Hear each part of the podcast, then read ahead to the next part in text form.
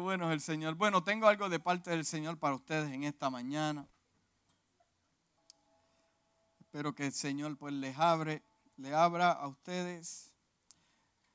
Este mensaje yo solo voy a dedicar a personas que dicen eh, estoy más salado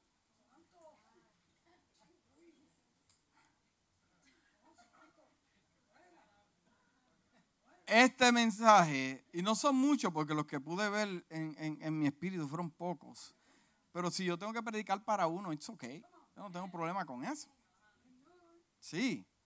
Eh, eh, eh, esto es para los que dicen estoy salado. Todo me sale mal. estoy agrio. Estoy agrio. Ay María, ¿qué clase de maldición me habrá caído encima? Pues este mensaje es para ti y espero que Dios te ministre de gran manera. ¿Cuántos dicen amén? Porque lo que Dios limpió, lo que Dios restauró, no lo llames inmundo.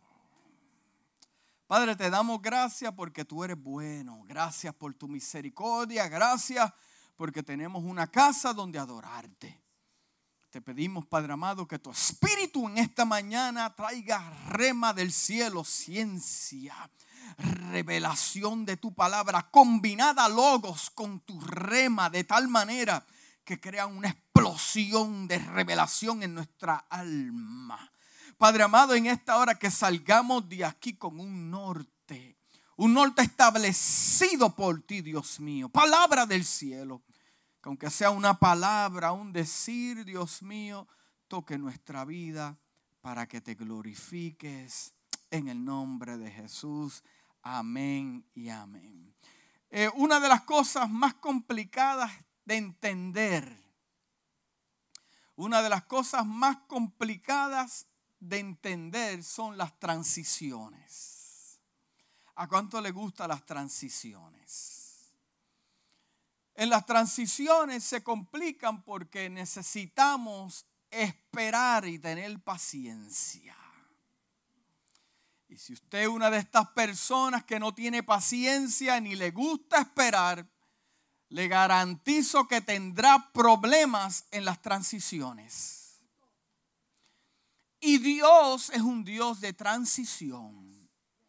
Las transiciones no se detienen, continuamente se están moviendo. Dios es un Dios de movimiento. Dios no es un Dios de estancamiento. Dios te quiere llevar de punto A a punto Z, pero las letras entre medio te habla de diferentes dimensiones. Dios te lleva de un mover a otro. ¿Por qué? Porque Él se glorifica en las transiciones. Para usted no le puede gustar las transiciones. Las transiciones son pesadas, difícil de entender. Son misterios, pero para Dios es alegría poder glorificarse en tu transición.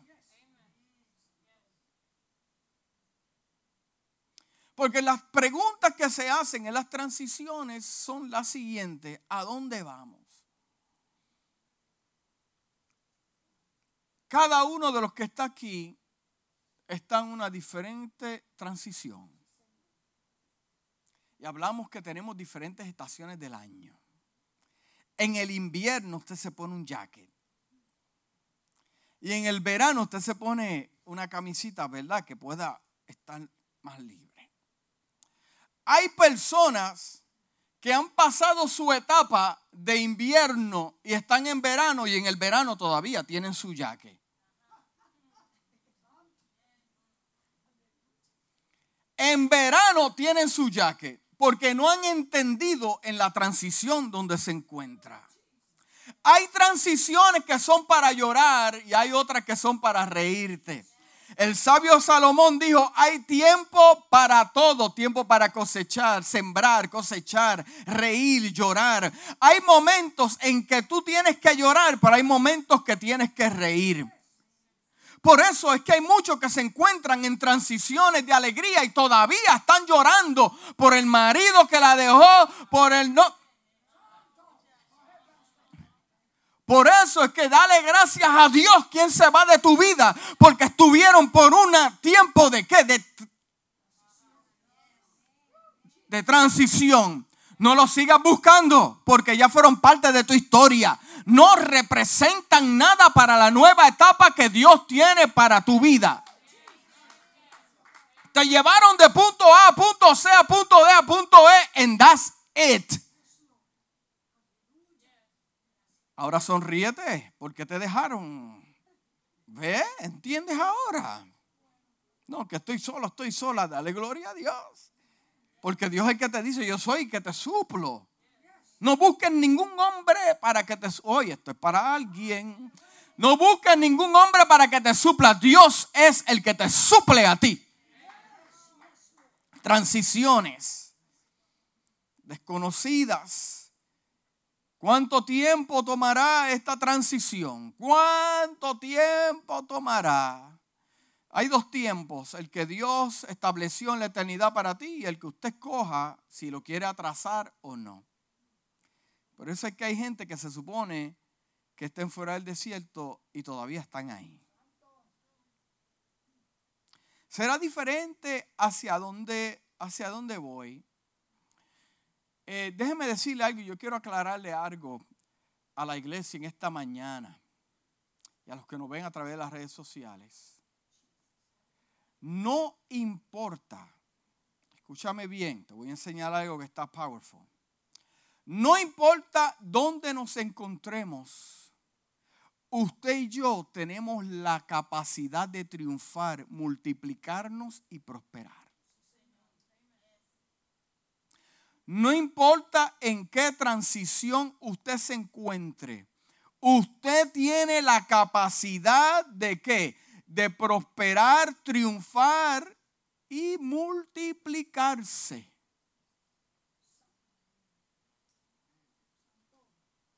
Estoy en necesidad y no veo nada. Error. Se supone que si usted es un hijo de Dios, no importa en qué situación, hasta en las depresiones, usted prospera. oh, eso cayó muy fuerte, hay, alguien que me está entendiendo aquí, pues estoy hablando para ti. Puede ser, puede ser que usted sea un predicador, un motivador, y llegue a la casa a ministrarle a otros cuando usted está enfermo y usted está deprimido, pero está prosperando. Ay, usted no me entendió, usted no me entendió. Puede ser que usted le esté impartiendo alegría a otros en la casa cuando usted está hecho cantos por dentro. Y cuando usted está ministrándole a otros, usted ha hecho canto, usted dice, pero ¿cómo va a ser? Porque yo me siento así, pero todavía yo veo que Dios sigue haciendo milagros. Puede ser que usted esté enfermo y usted tenga un cáncer, no sé, pero le ministra a otro y son sanos, pero ¿cómo, cómo, cómo? Pero ¿cómo puede ser posible que yo me encuentre en un lugar de esclavitud o, o de pobreza y prospere en otras áreas?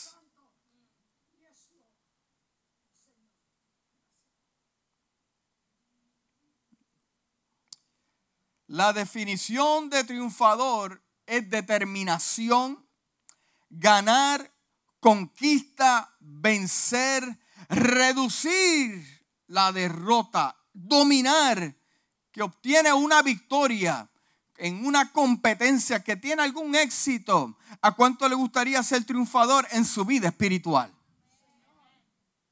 Ser un triunfador en su vida espiritual. ¿A cuánto le gustaría ser un triunfador en su familia? Triunfador, que haya multiplicación, que, esté creciendo. Eh, ¿A cuánto le gustaría ser un triunfador en tus tentaciones? Hay gente que pelea más con las tentaciones que con el diablo. ¿A cuánto le gustaría ser un triunfador en su pecado? ¿A cuánto le gustaría ser un triunfador en sus temores? ¿A cuánto le gustaría ser un triunfador en sus complejos e inseguridades? ¿A cuánto le gustaría ser un triunfador en su carrera, en su trabajo? Un triunfador en su negocio, en tu enfermedad, en tu finanza. La pregunta que yo le hago en esta mañana es la siguiente. ¿podrá usted ser un triunfador en lugares de opresión? ¿Podrá ser usted un triunfador en lugares de opresión?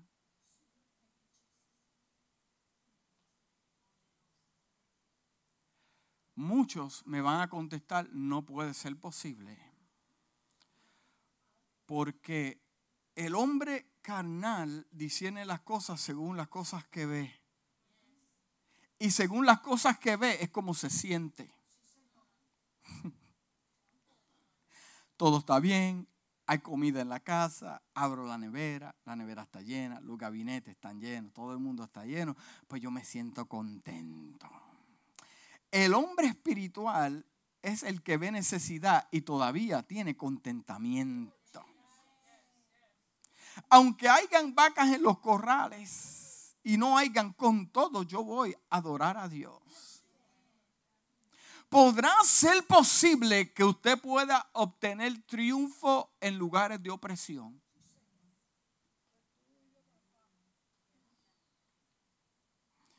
Es que no tengo esto, pastor, es que no tengo aquello. Esto me hace falta, no lo tengo. Estoy deprimido, estoy triste.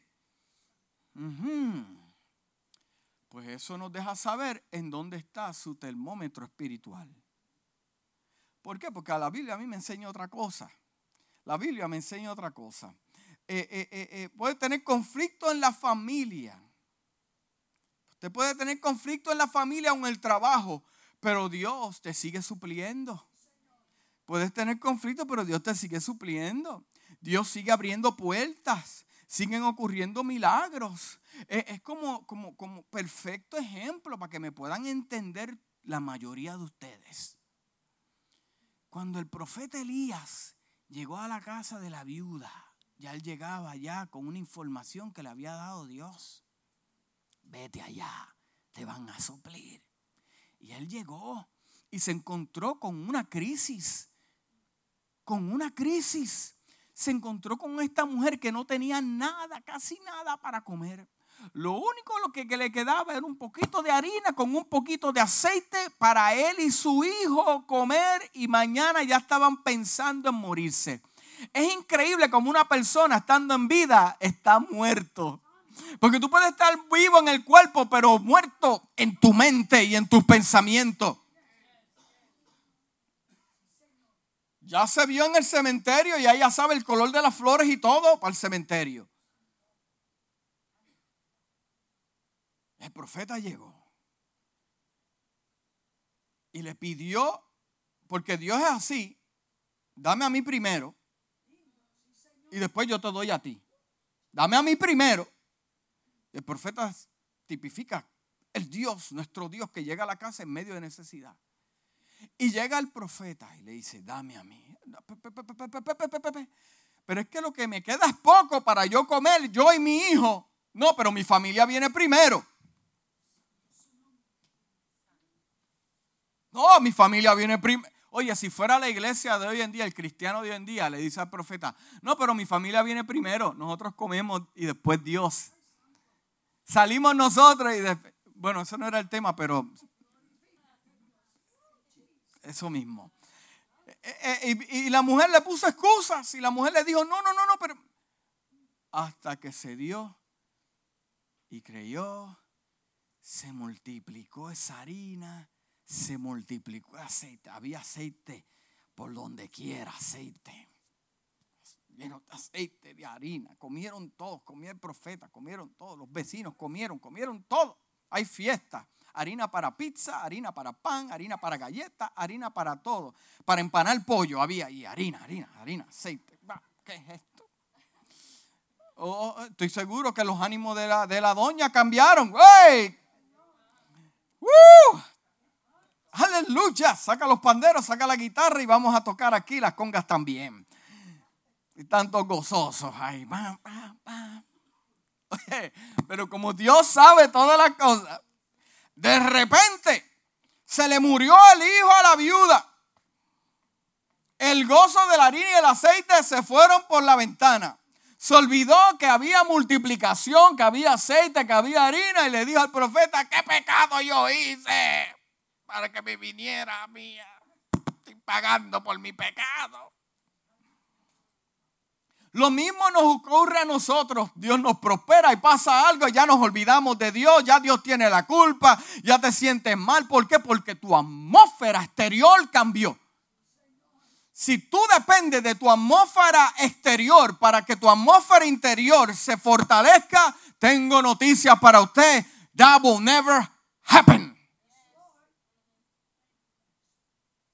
Que cuando yo tenga, que cuando yo tenga, que cuando cambie, que cuando cambie, ¿por qué no cambiamos nosotros?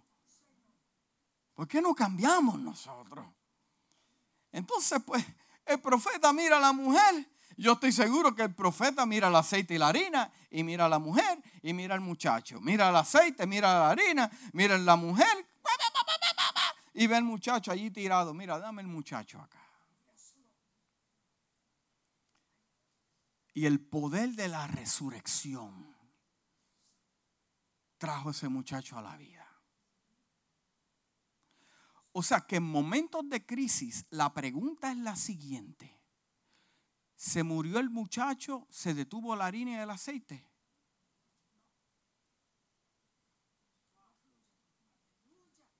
Te estoy dejando pensar. ¿Se murió el muchacho? ¿Se fue el profeta de la casa? La harina se detuvo, el aceite se detuvo, pero el gozo se detuvo. La fe se detuvo. La confianza se detuvo. Pero ven acá, el mismo profeta que no hizo el milagro de la harina y el aceite no es el que está allá adentro todavía. Tu atmósfera cambia y tus sentidos cambian. Puede ser que en momentos que Dios me está supliendo, yo no lo estoy viendo. Porque yo estoy concentrado en lo que me está moviendo en lo exterior. Me pasó esto, pero esto no está pasando. Me pasó lo, oh, Dios está hablando. Me pasó esto, esto me salió mal, pero no te olvides que el mismo Dios está ahí presente y te está multiplicando. So, la pregunta es, ¿será posible que en los momentos míos de opresión, los momentos míos de tristeza, puedo yo triunfar y multiplicarme? Dame acá al muchacho. Se la acostó encima. Gracias, Padre. Oye, como esos profetas dan gracias, sin haber un milagro. Gracias porque la atmósfera no me cambia a mí. Yo cambio la atmósfera. La atmósfera no me cambia a mí. Yo cambio la atmósfera. Que el servicio está pesado y tú vas a predicar. Dame el micrófono acá. Tenía un pastor que me decía, déjame tocarte el corito que te, para encenderte la iglesia. Dame el micrófono. Porque yo aprendí de Jesús que Jesús no andaba con una banda andaba solo por las aldeas sanando. Llegaba él y cambiaba la atmósfera, se sacudían los demonios y decía, ¿qué tú tienes contra mí? No ha llegado el tiempo. cállate. Pero yo vine a ganar territorio. Los hijos de Dios no se dejan llevar por la atmósfera. Ellos cambian la atmósfera. Aunque tú estés oprimido y estés dolido y estés deprimido, a una manera increíble. Tú cambias la atmósfera en tu casa, en tu trabajo. Llega un hijo de Dios y cambia la atmósfera del lugar.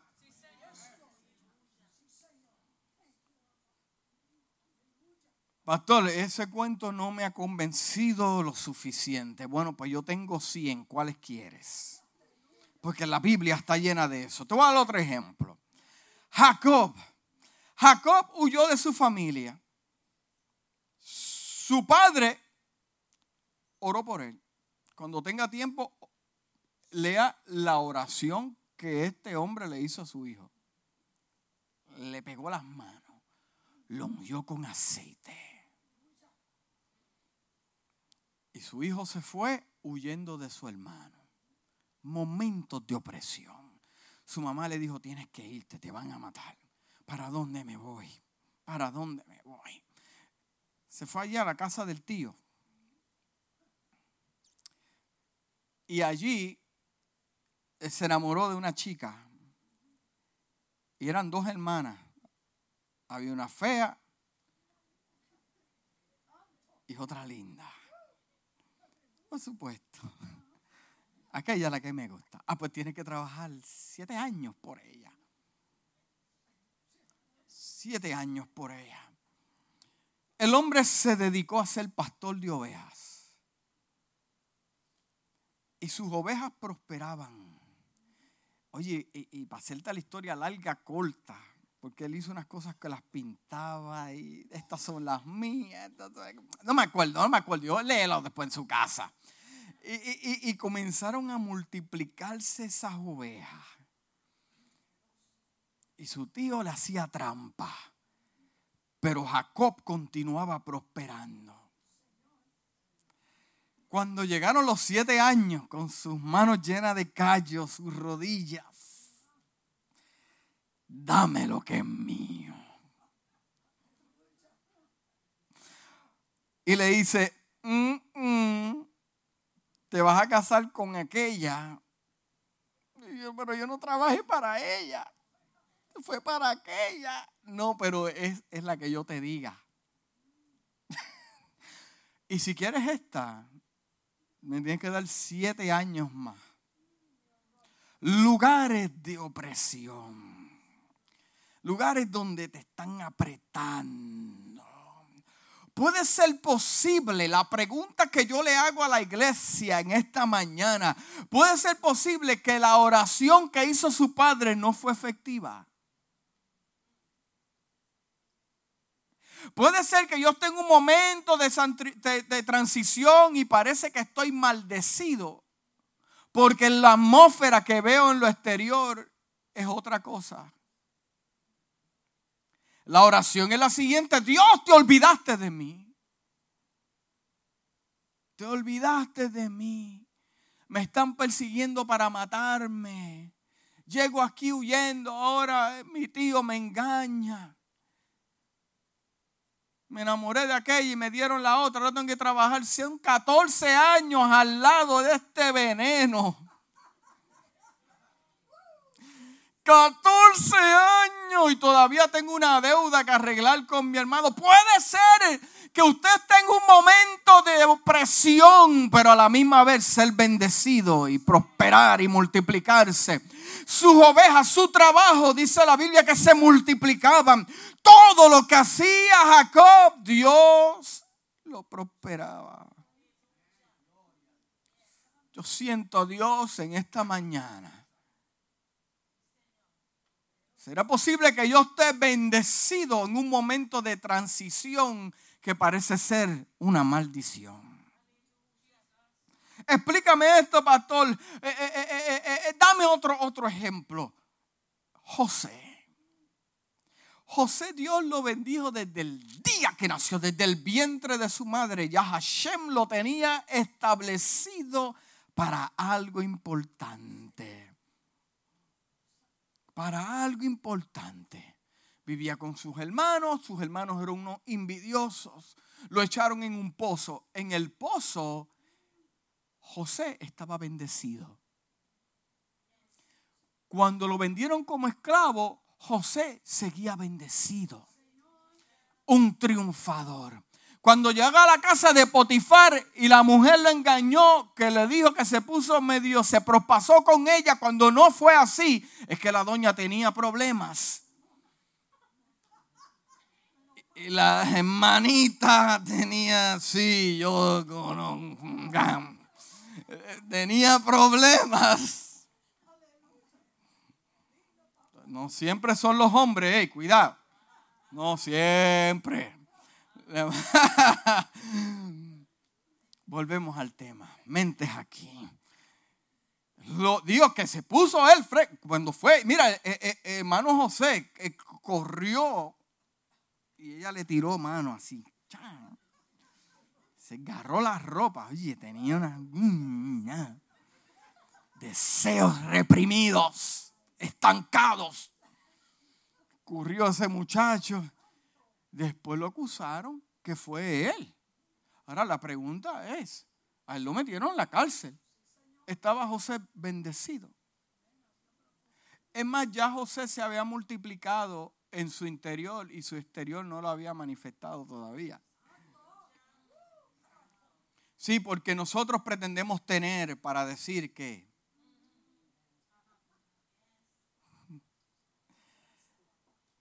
toda persona triunfadora no es aquella que solo puede conseguir algunas cosas en la vida.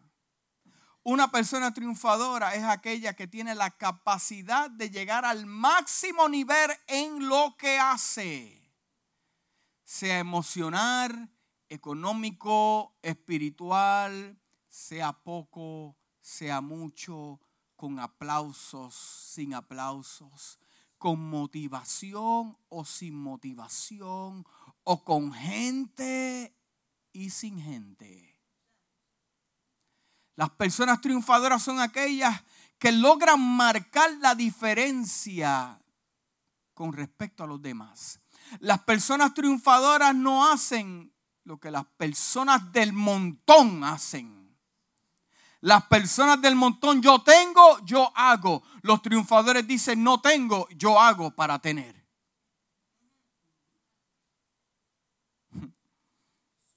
Las personas triunfadoras, los israelitas estaban en Egipto. Vamos a entrar en este asunto ahora. Dice la palabra en el libro de Éxodo capítulo 1 que José ya estaba en Egipto. José ya estaba establecido, ya pasó todo su proceso. Estaba ahí, donde Dios lo quería. Llegaron sus hermanos, ya usted sabe el drama que se formó, se pidieron perdón, besos. Llegó Jacob, todo el mundo contento. Dice la Biblia, dice la palabra del Señor, que José murió murió su padre, murieron sus hermanos, murió toda aquella generación, toda aquella generación. Y se levantó un nuevo príncipe. Un nuevo príncipe que no conocía a José. No conocía a los judíos no conocía el trato que Dios tuvo con José para bendecir a su pueblo en medio de escasez. Y se levantó este nuevo faraón. Estaban observando. Y ellos dijeron, wow, este pueblo se multiplica tan y tan y tan y tan y tan rápido. Y uno de sus consejeros, sí, porque siempre hay un consejero carnal le dijo, mm, no, eh, no tenga, ten cuidado, no sea que ese pueblo crezca y después hay una guerra y como ya están adentro, se te compliquen. Pues vamos a hacer una cosa. Vamos a poner diferentes líderes, diferentes capitanes en diferentes zonas, dividir el campamento, aquellos aquí, aquellos para acá. Cogieron los más o tomaron los más talentosos, los arquitectos, los que hacían edificios y vamos a ponerlos aquí, ponerlos acá y todos vamos a ponerlos a trabajar, pero tú sabes qué, oprímemelos oprímelos fuerte. Porque ¿sabe lo que querían? Porque la opresión trae cansancio. Eso no lo dice la Biblia del cansancio, pero te lo estoy diciendo yo porque lo leí en el original. La opresión trae cansancio. Y la idea era oprimirlos tanto y tanto y tanto porque cuando una persona está deprimida y no funciona aquí, tampoco funciona en otras cosas. ¿Sabía que cuando ese hombre llegara cansado a la casa, ¿cuántos hombres han llegado cansados a la casa? Y viene la dama, se pone el perfume. Y viene el hombre, mira a la dama y mira el plato de arroz y habichuela, mira a la dama, el plato de arroz y habichuela y...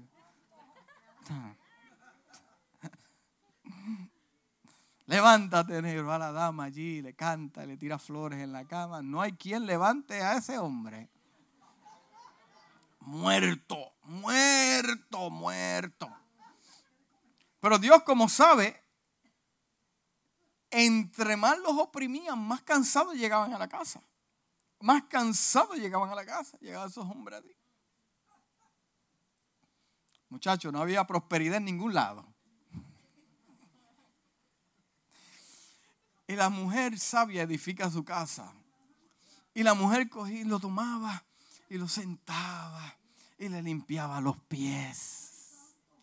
Y le lavaba los pies. Mujer sabia edifica la casa. Y lo perfumaba. Y le venía aquí, para acá y para aquí. Lo rozaba y hacía su asunto. Hasta que el hombre decía, yu, yu, yu, yu, yu, yu, yu. Hay gozo en la casa. Oye, y yo no sé, parece que todas se pusieron de acuerdo y hacían lo mismo. Y de momento, muchacho donde quiera, un bebé aquí, un bebé acá, y todos estos bebés, ¿y qué pasó aquí? Nacieron, eh, oye, pero se está multiplicando. Eso era lo que estaba pasando. Y mientras más se multiplicaban, más el faraón los oprimía entre más se multiplicaban, oye, pero ¿qué es lo que está pasando? Más se multiplicaban. Entre más los oprimían, más se multiplicaban. Dios le dio una palabra a Abraham y dijo, tu descendencia será como la arena del mar o las estrellas del cielo. Tienen una palabra de prosperidad, de multiplicación. Usted dígame si es cierto o no que esta palabra poderosa profética no le estaba quemando las la mente a estas mujeres diciendo, ¿cómo puede ser posible que estamos esclavas y no tengamos la capacidad de producirnos cuando Dios le habló a mi padre Abraham que mi descendencia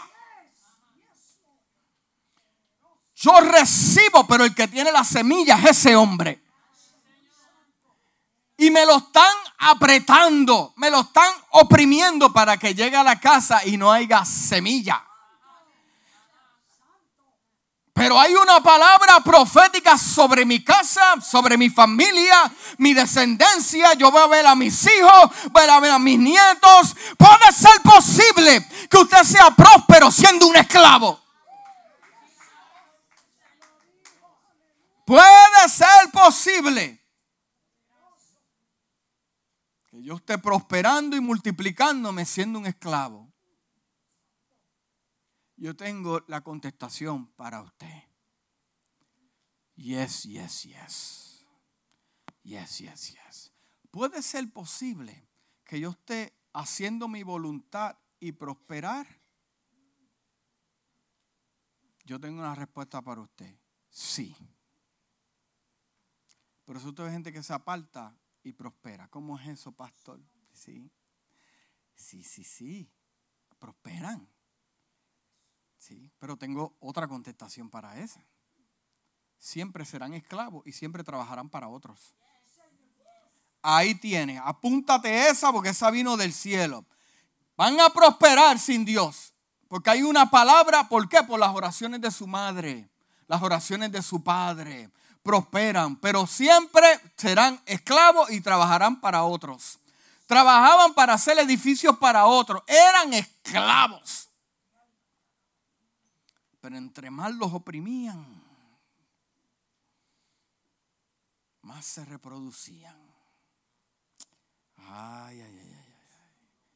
Dice el capítulo 1, versículo 12, pero cuanto más los egipcios, en plural, los hacían, los opresionaban. Mira, vamos a leer diferentes versiones para, para extraer algo que quiero. Por cuanto más los oprimían, ¿cómo lo oprimían? Con palabras, con hechos y algunos le daban. Eran esclavos. Eran esclavos. Tanto más se multiplicaban y, y ¿qué pasaba? Y crecían. De, de manera que los egipcios le temían a los hijos de Israel. Pero en la versión live en inglés dice lo siguiente, traducida al español. Pero cuanto más los egipcios los hacían sufrir,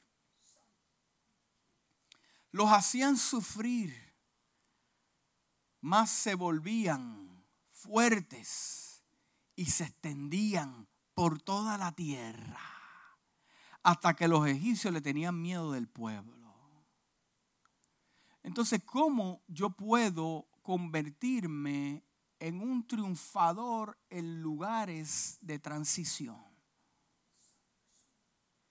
¿Cómo yo puedo ser un triunfador en lugares de prueba? En lugares de conflicto. ¿Cómo yo puedo ser un triunfador? La primera fórmula que te voy a dar es la siguiente. Siendo fructíferos. Siendo fructíferos. La hermanita hebrea con el hermanito hebreo decidieron multiplicarse. Siendo fructíferos las personas triunfadoras son aquellas que siempre se esfuerzan por dar fruto. Las personas triunfadoras siempre se esfuerzan por dar, por dar frutos. Las personas de fracaso son estériles. Las personas de fracaso son estériles. Las personas estériles siempre están mirando lo que otros tienen. ¿Y por qué él y yo no? Déjame decirte que la Biblia no habla, nos habla de mujeres estériles, pero la realidad es que hay hombres y mujeres estériles también. No se me enfoca en las damas, hay hombres que son estériles también. No producen, no producen. Y la esterilidad espiritual que tiene la iglesia de hoy en día es que no se multiplican. ¿Por qué no se predica el evangelio al necesitado? Porque somos estériles. Pero pastor, ¿cómo tú puedes decir eso? Puede ser que tú estés en la casa de Dios y prosperar, pero no multiplicarte y no multiplicarte. Pero ¿cómo es eso? Entiéndelo. Porque ser estéril es incapaz de reproducirse. Ser estéril es ser incapaz de reproducirse. Es no tener la habilidad, la habilidad de multiplicarse. Porque es no dar frutos. Cuando usted tenga una prueba, usted está en un momento difícil, ¿qué es lo que va a hablar por usted? Los versículos que conoce, que muchas veces ni se practican.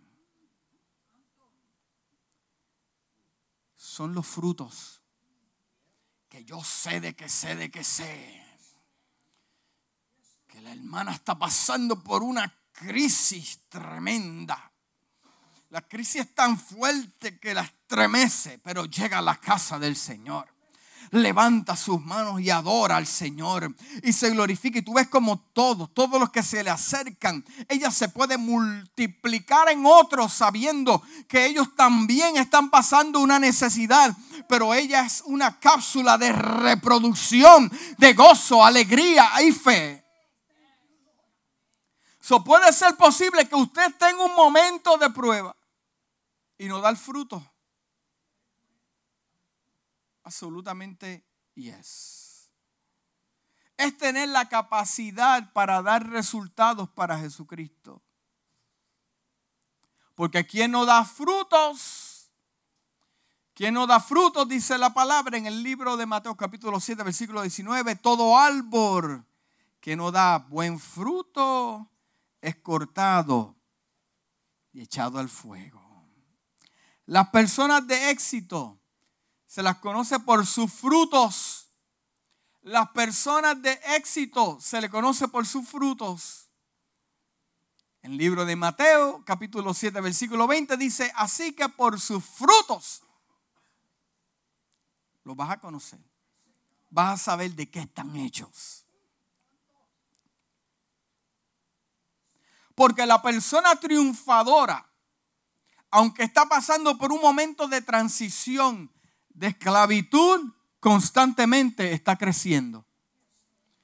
Constantemente. Puedes estar en una prueba, puedes estar en el desierto, constantemente estás creciendo. ¿Por qué? Porque el versículo 7 dice, y se multiplicaron siendo esclavos, siendo oprimidos, hablando mal de ellos, dándole, ¿qué usted ha pasado comparado a los hebreos? Mira, se multiplicaron, fueron aumentados y fortalecidos en extremo. La historia se pone mejor, no se me desespere. Y se llenó de ellos la tierra. En este caso, la multiplicación era personas. Las personas de éxito se multiplican. Es más, las personas de éxito ni siquiera suman. Las personas de, eh, eh, suman y multiplican. Las personas de fracaso solo restan y dividen. ¿Qué aportas para los demás? ¿En qué ayudas? ¿O solo eres una carga difícil? Las personas triunfadoras no son cargas, son ayuda. Es trabajando bajo presión. ¿Cuánto le gusta trabajar bajo presión? ¿Cuántos son buenos trabajando bajo presión? ¿Seré yo el único? Uno, dos. ¿Cuántos trabajan bien bajo presión? Que el jefe se te puede pegar y decirte dos o tres y es cuando mejor trabajo haces. Yo en lo fácil no trabajo bien. Dios sabe.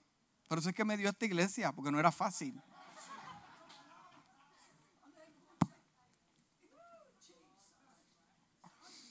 Otro se le quiebra la espina dorsal.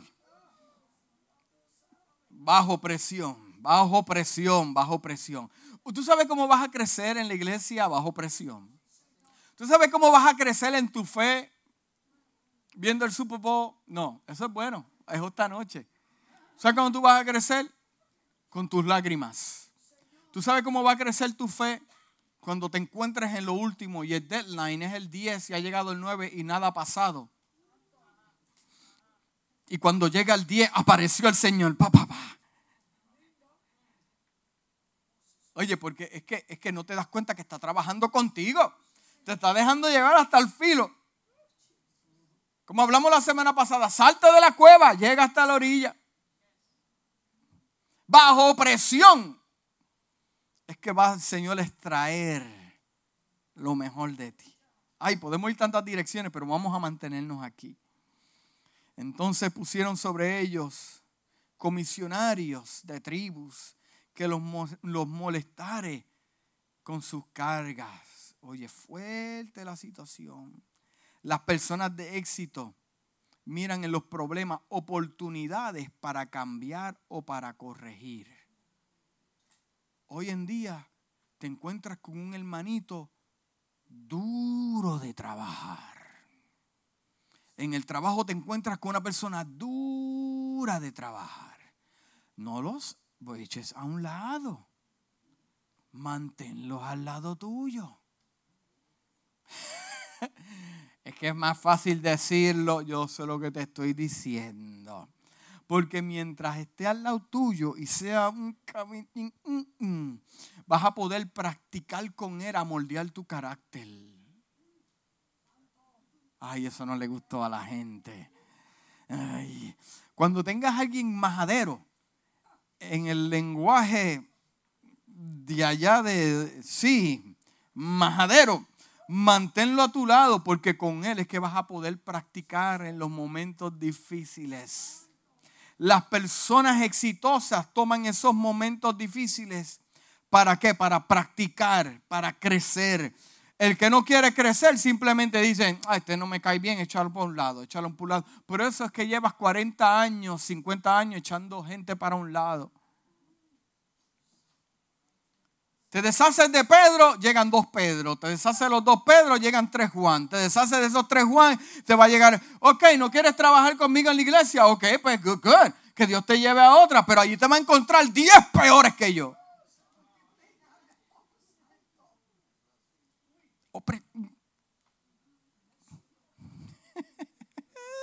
No me gusta el mensaje, pastor, pues a mí me gusta. Aleluya. Dios bendice. Dios bendice a los que bendicen a sus hijos. Miren lo que está pasando en la historia. La historia es la siguiente. Se están multiplicando esos muchachos. Dice, wow, wow, wow, wow, wow, muchachos, por todos lados. ¿Usted se imagina eso? Usted a los 45 años y teniendo 7, 8 muchachos. ¿Sabe cuántos hijos tuvo Jacob?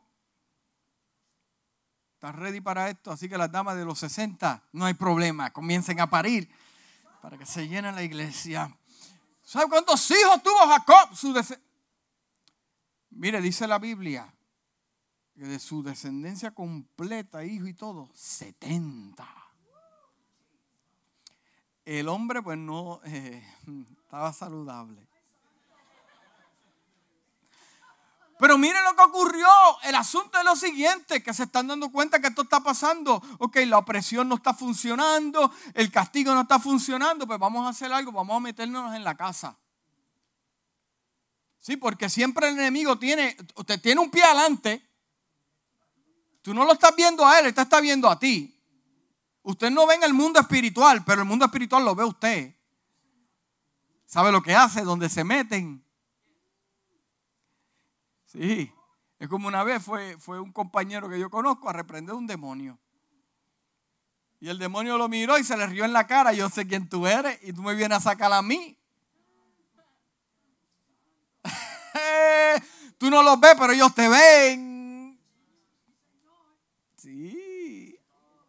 Anyways, pues vino el egipcio, el faraón y trajo a la mujer. Yo quiero que hagan algo, porque no sé lo que está pasando en esa casa.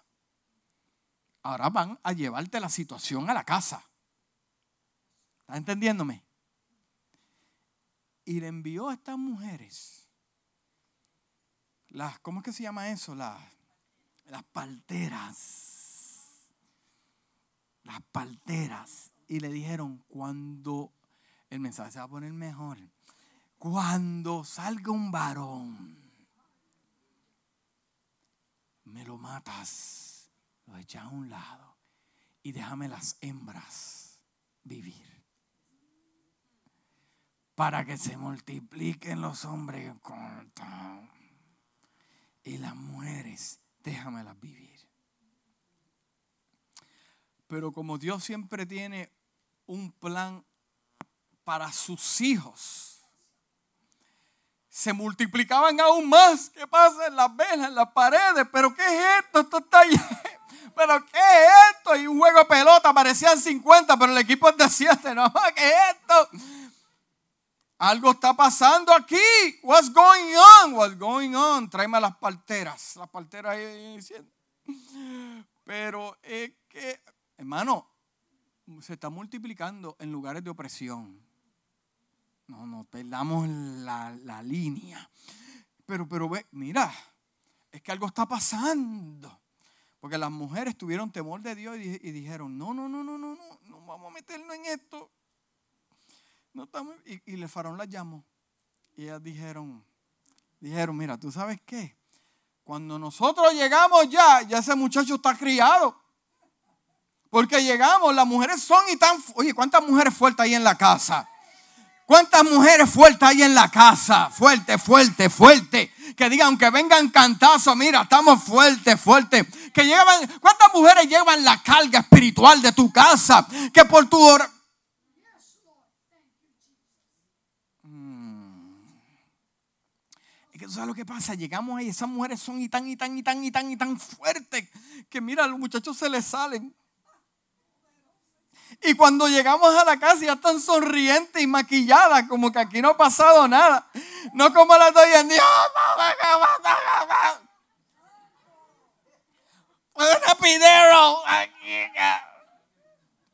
Eran tan y tan saludables decían ¡pum! ¡pum! Uno, ¡pum! Dos, ¡pum! Tres. Oye, pero son de tres en tres. ¡Ah! Porque la palabra que Dios dio sobre ti, no importa que haya opresión, no importa que haya lucha, Dios la va a llevar a cabo. Un lugar, un lugar lugar, un lugar temporero. Y tú sabes qué? La casa de esas mujeres comenzó a multiplicarse también. Hubo prosperidad, hubo éxito, había movimiento, porque cuando tú bendices a un hijo de Dios, tu casa prospera, tu negocio prospera, todo prospera. Aleluya.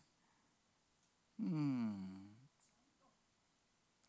Usted tienen que entender algo, iglesia. Entenderlo bien claro. Que el fructificarse y multiplicarse en una iglesia no es una opción. No es una opción. Es un mandato y una obligación. No es una opción como que yo voy al mall, yo cojo esto, cojo esto, lo que me gusta y lo que no me gusta lo dejo ahí. No, multiplicarse dentro de una iglesia no es una opción. El predicar el Evangelio no es una opción, hermano. El testificar del Señor no es una opción, es un mandato, es una obligación de Dios para sus hijos. Pero porque la iglesia no crece, ¿será que el pastor está predicando mal? I don't think so, porque primero que Dios me ministra es a mí. Si no le gusta mi mensaje, amen for that. Dios lo ha llamado a multiplicarse. A multiplicarse. El que no se multiplica es porque es estéril. El que no se multiplica es porque está muerto. Mm. Dice el libro de Juan capítulo 15, versículo, versículo 2, dice, todo pámpano que en mí no lleva fruto, mí no lleva fruto, lo quitaré. Y todo aquel que lleva fruto, lo limpiará para que qué? Para que dé más fruto. Pero tuve gente que usted le dice, wow, qué tremendo. Y al otro año dan más fruto, dan más fruto porque se están multiplicando, hermanos.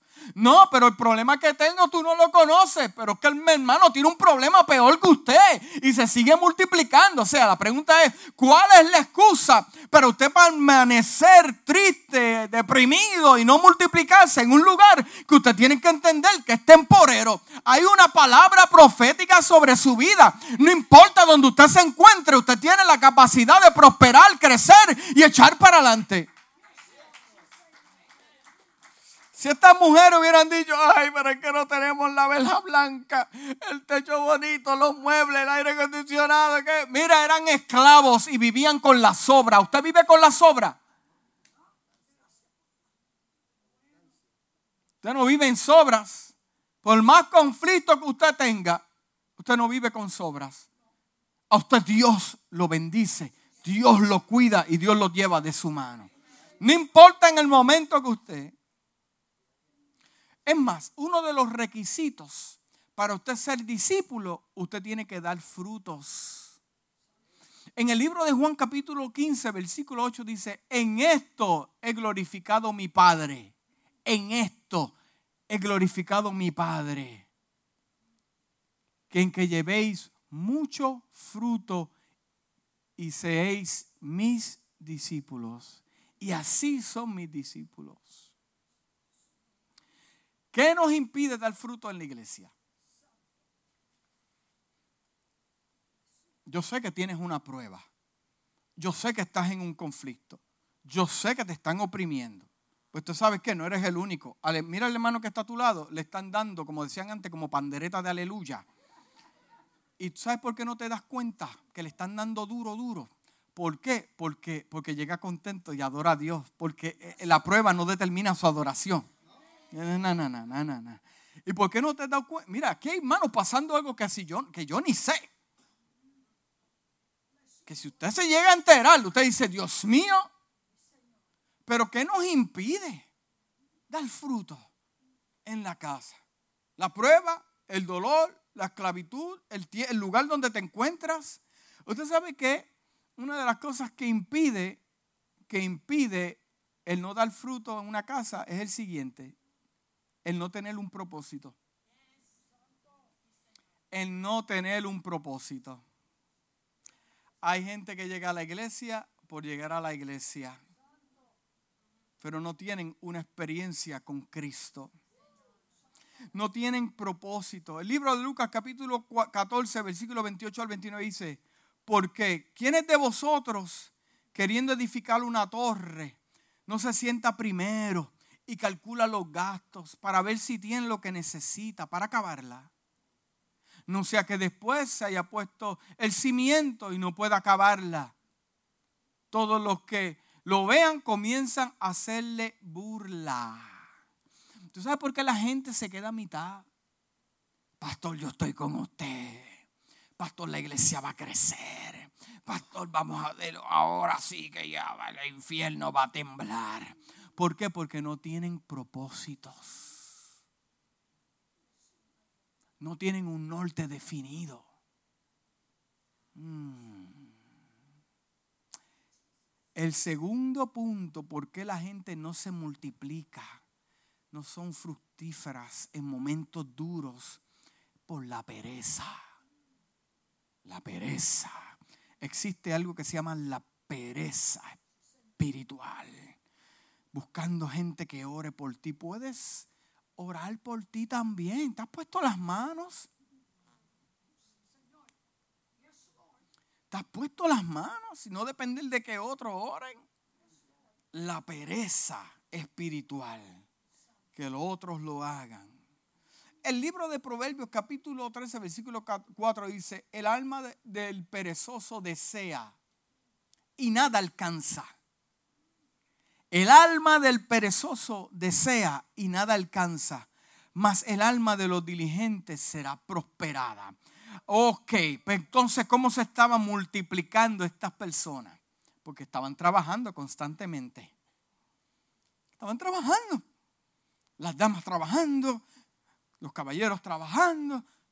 Movimiento, movimiento, movimiento. Los mejores arquitectos estaban en movimiento. Siendo esclavos.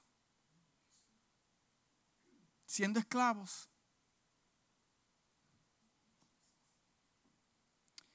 he escuchado tantas excusas. Pastores, que yo no lo hago porque mi esposa no lo hace. O si mi esposa no lo hace, mi esposo no lo hace. Mm. ¿Tú sabes qué también te impide eh, multiplicarte en una casa?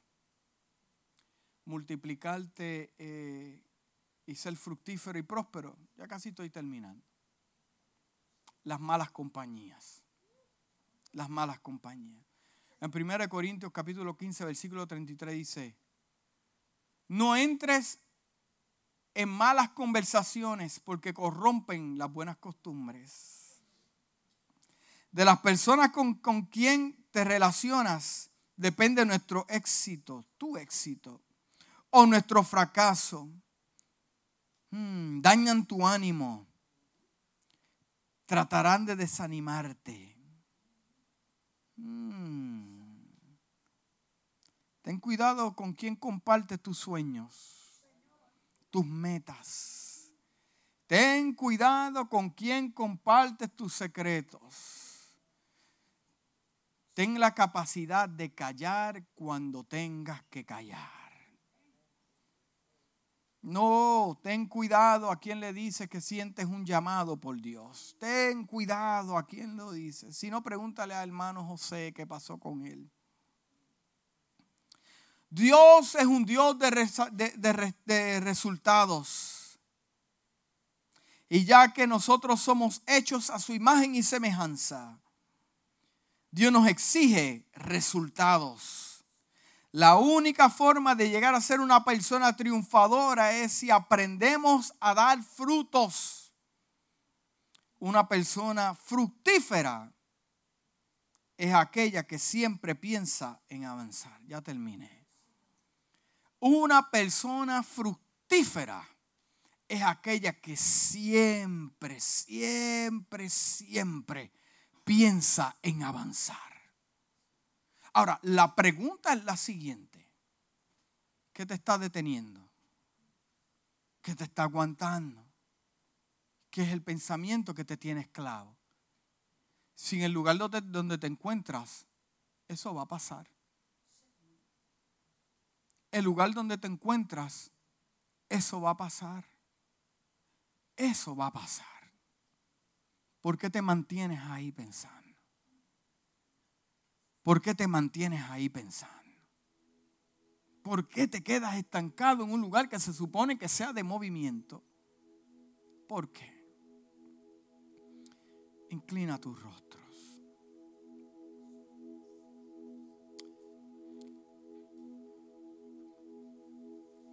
Ten ánimo, iglesia, ten ánimo.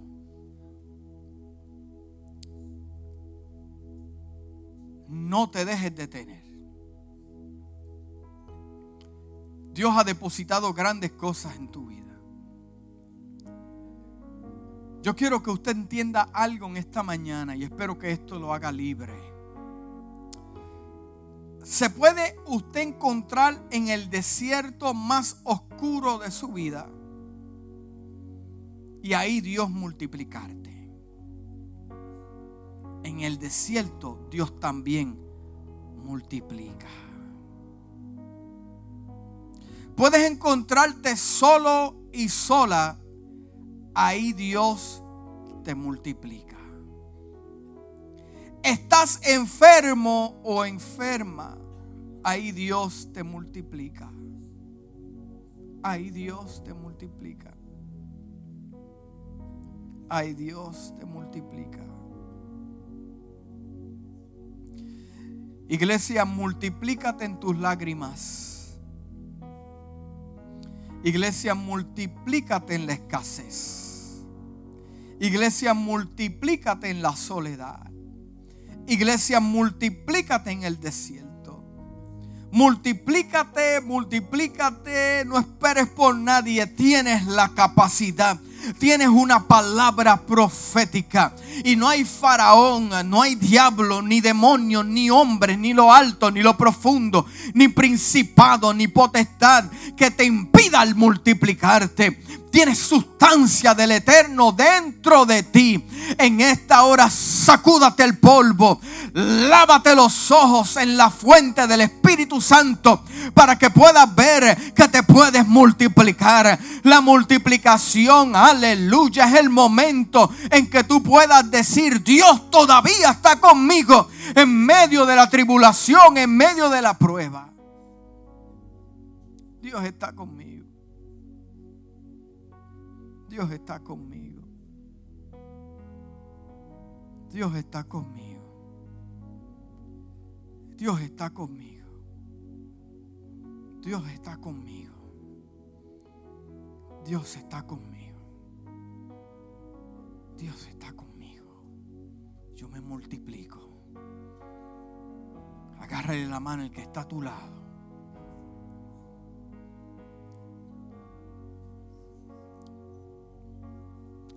Pónganse de pie la iglesia. Vamos a hacer esto rapidito. Pónganse de pie. Agárrale la mano al que está a tu lado. Y comienza a orar por esa persona. Comienza a orar por multiplicación. Por multiplicación. Que se activen esos dones. Que se active esa capacidad Aleluya. Ora para que Dios active ahí mismo. Tú tienes unción de Dios. La unción se multiplica. Ahora en el nombre de Jesús venimos contra todo espíritu estéril. Todo demonio que quiere detener, todo espíritu de escasez espiritual, todo espíritu que quiera detenerte, diciendo que eres un esclavo. Dios te dice en esta hora, multiplícate, tienes la capacidad para multiplicarte. Iglesia, no te oigo orando por él. Iglesia, declara, abre tu boca. Ahí, aleluya. Declara con tus labios sobre él. Aleluya. Palabras de fe. Palabras de fe. Dile, yo te veo multiplicándote. Aleluya. tú te multiplicas en tu casa, tú te multiplicas en el trabajo, tú te multiplicas en tu empresa, tú te multiplicas en tus hijos, tú te multiplicas en tu hija, tú te multiplicas en todo lo que llega a tu mano. Como así José prosperó con todo lo que hacía. Jacob prosperaba con todo lo que hacía. David, aunque era perseguido por el rey Saúl, la palabra dice que David prosperaba. Crecían sus hijos. Nadie lo pudo tocar porque Dios declaró ya una palabra sobre tu vida.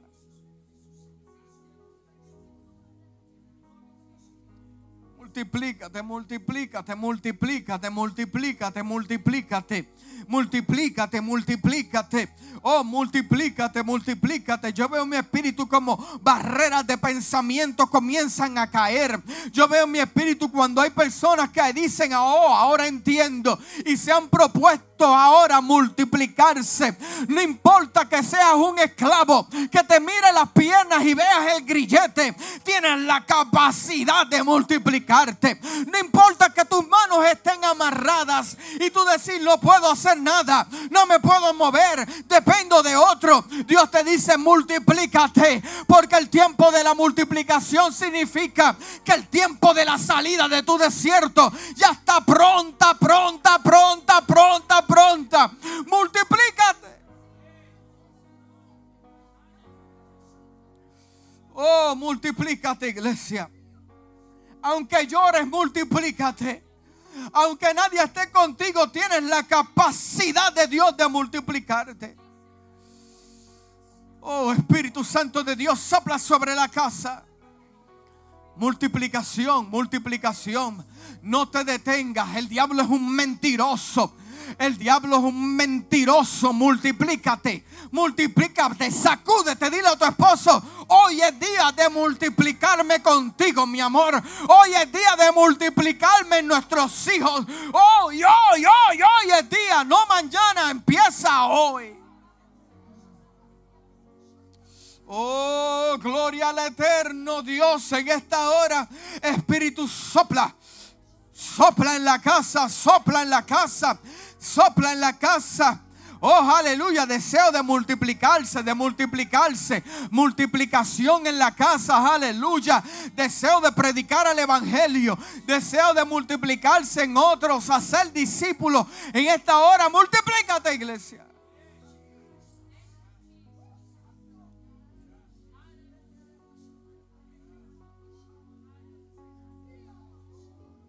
Oh, glory, glory, glory, glory, glory, glory, glory, glory. Glory, glory. En esta comunión yo te voy a decir el fin del mensaje, el final del mensaje.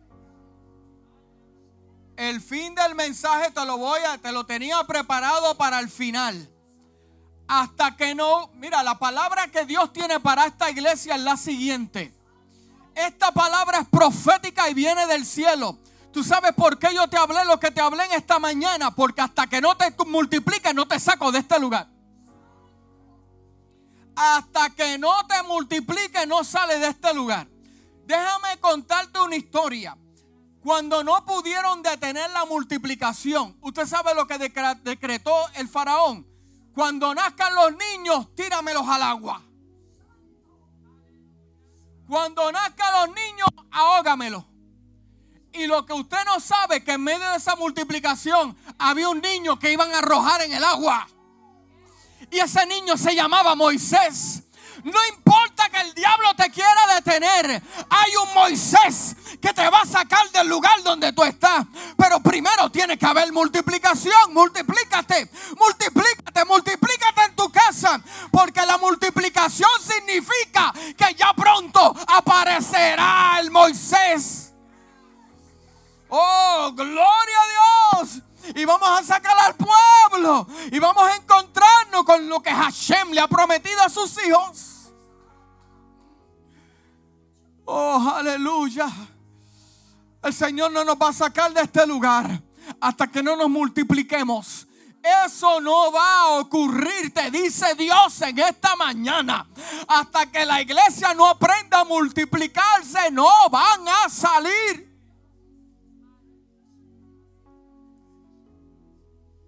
Moisés ya está en el agua. Designado para el palacio. Ya Dios tiene el plan. Pero multiplícate. Multiplícate. Oh, yo siento a Dios en esta mañana. Multiplícate hasta que no te multiplique. Los líderes, multiplícate. Imparte, háblale palabra. Llámalo aunque no quiera escucharte. Cada departamento, multiplícate multiplícate en otros, haz discípulos, invita a alguien. Aleluya, porque Dios va a hacer la obra, no usted, Dios lo va a hacer. Multiplícate, háblale lo que Dios está haciendo, multiplícate.